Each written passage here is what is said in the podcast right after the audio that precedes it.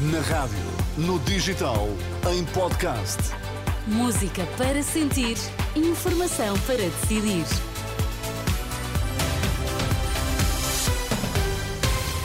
Atualizamos agora toda a informação na Renascença. Vamos saber quais os títulos em destaque a esta hora.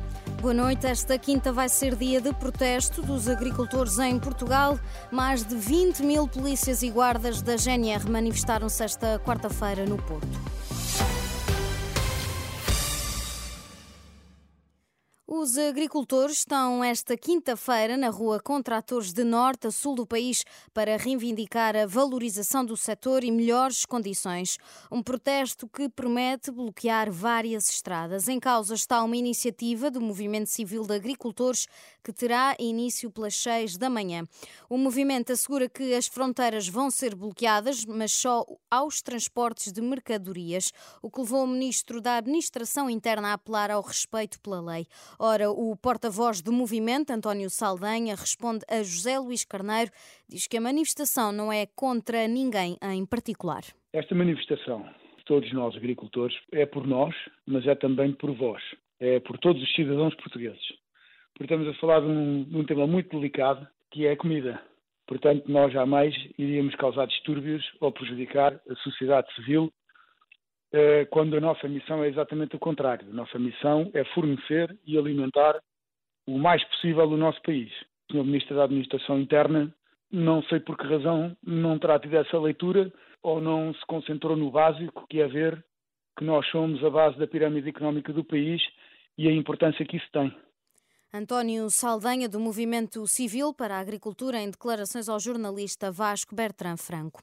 Entretanto, durante a tarde desta quarta, o Governo tinha feito um balanço das ajudas à agricultura, com a Ministra a garantir que o montante ultrapassa os 400 milhões de euros para mitigar o impacto provocado pela seca e reforçar a política agrícola comum.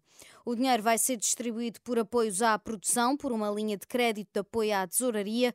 Os apoios passam também por uma descida do imposto sobre os produtos petrolíferos no gasóleo agrícola para o mínimo permitido. Ainda assim, os agricultores mantêm então os protestos. Os bombeiros chapadores de todo o país vão concentrar-se esta quinta-feira junto ao Palácio de Belém, em Lisboa, para reivindicar a aplicação de subsídio de risco idêntico ao das forças de segurança. É este o aviso que a plataforma que junta três sindicatos pretende entregar a Marcelo Rebelo de Souza. Mais de 20 mil polícias e guardas da GNR manifestaram-se esta quarta no Porto para exigir um subsídio de risco semelhante ao atribuído aos agentes da Polícia Judiciária. Segundo a organização, foi a maior manifestação de sempre.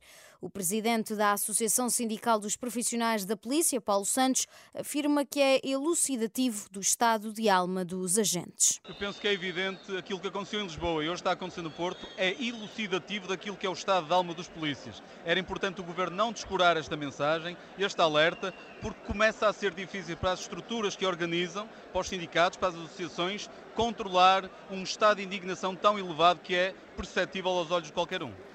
Paulo Santos em declarações ao jornalista Pedro Mesquita. As forças de segurança pretendem um vencimento condigno e valorização profissional.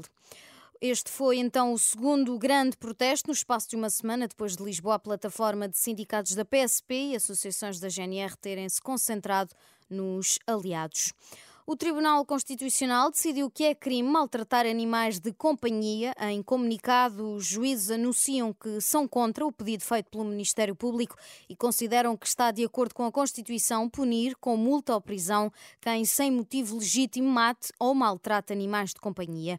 Na decisão tomada pelo plenário, os juízes dizem ainda que a tutela de defesa do bem-estar animal faz parte da Constituição e integra o conjunto de valores com reflexo na lei fundamental.